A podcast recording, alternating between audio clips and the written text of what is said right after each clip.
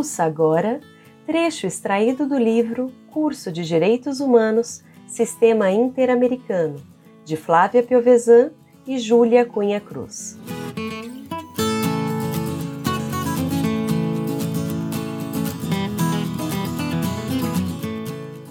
Direitos humanos e corrupção.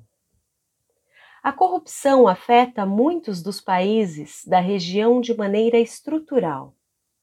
Entendida como um abuso de poder que substitui o interesse público por um benefício privado, a corrupção atinge níveis estruturais quando o desenho organizacional de determinada instituição permite e fomenta diversas formas de corrupção, operando a partir de redes de poder cuja principal função é manter a impunidade pelos atos cometidos. Devido às graves consequências do fenômeno para a democracia, o Estado de Direito e a proteção aos direitos humanos, a Comissão Interamericana tem desenvolvido normas e parâmetros de direitos humanos a respeito do tema. Em 2018, adotou a Resolução 1, intitulada Corrupção e Direitos Humanos. E já no ano seguinte, publicou um relatório detalhado em que analisa a corrupção estrutural a partir de uma perspectiva de direitos humanos e faz recomendações aos estados.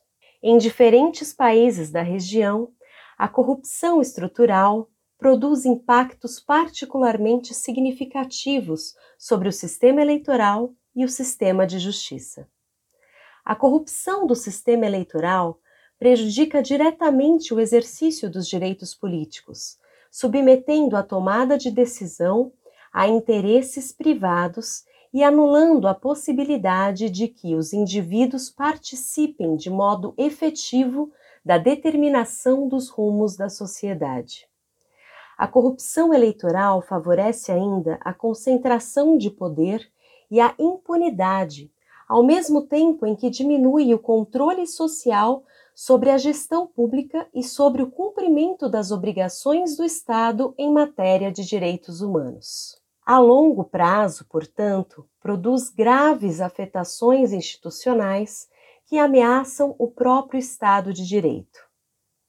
Em sentido semelhante, a corrupção judicial prejudica a independência e a imparcialidade do sistema de justiça, minando um dos pilares de sustentação do Estado de Direito e da proteção aos direitos humanos.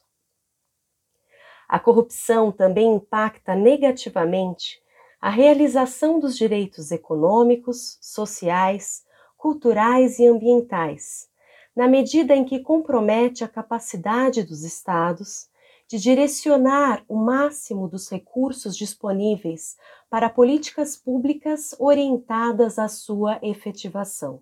Pessoas em situação de vulnerabilidade são particularmente afetadas, principalmente aquelas em situação de pobreza. A corrupção prejudica a formulação e execução de programas essenciais para a população mais pobre, seja desviando recursos de seu orçamento, seja submetendo-os a decisões baseadas em interesses escusos. Por exemplo, na Guatemala, a instituição responsável pela administração do sistema público de saúde realizou contratos com empresas que não tinham condições técnicas de cumpri-los, resultando em impactos negativos para a saúde de vários pacientes. Atos de corrupção também prejudicaram a qualidade e o abastecimento de medicamentos essenciais para a população do país. Considerando a relação entre corrupção e direitos humanos, o combate efetivo à corrupção pode eliminar também causas estruturais de violação a direitos da população. Ao mesmo tempo, as estratégias de enfrentamento à corrupção devem respeitar os direitos humanos em sua totalidade, incluindo o acesso à informação, o acesso à justiça e o devido processo legal.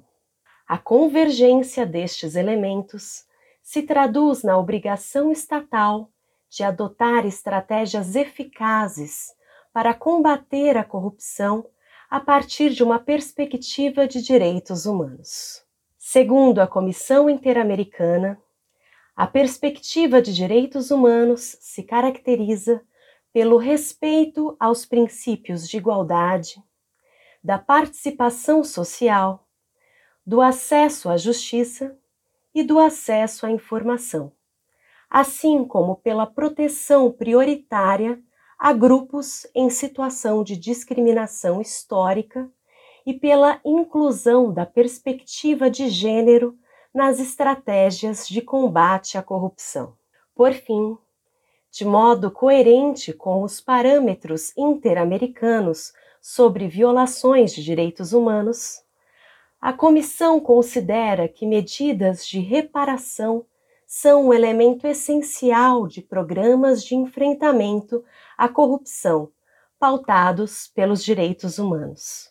Quando o ato de corrupção contribui para a ocorrência de uma violação de direitos, o Estado deve adotar medidas para garantir que as vítimas sejam devidamente reparadas pelos danos sofridos o que requer medidas de investigação, restituição, reabilitação e indenização.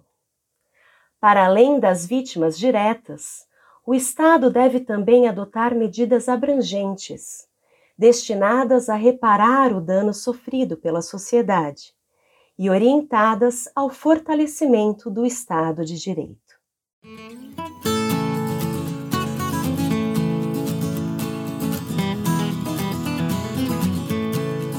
Conheça este e outros livros e cursos em nosso site grupogen.com.br.